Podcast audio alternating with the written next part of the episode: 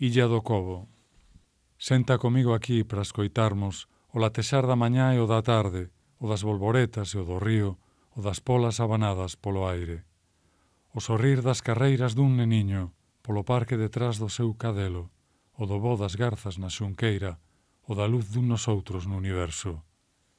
Abrázate comigo para escoitarmos o descanso do sangue amansado, a calor inocente dos domingos, a eternidade do nunca agardado. Temos o silencio para sermos a vacina do medo e do veleno e o barro do púcaro onde pomos orquídeas para dozar o tempo. Somos un mesmo soño para termos a dócil epiderme das certezas, os ollos que non perden a esperanza, as mans que agasallan caricias lentas. Senta comigo aquí para escoitarmos o alentar incesante deste mar, na paz dos que procuraban o Edén, no Edén dos que atoparon a paz.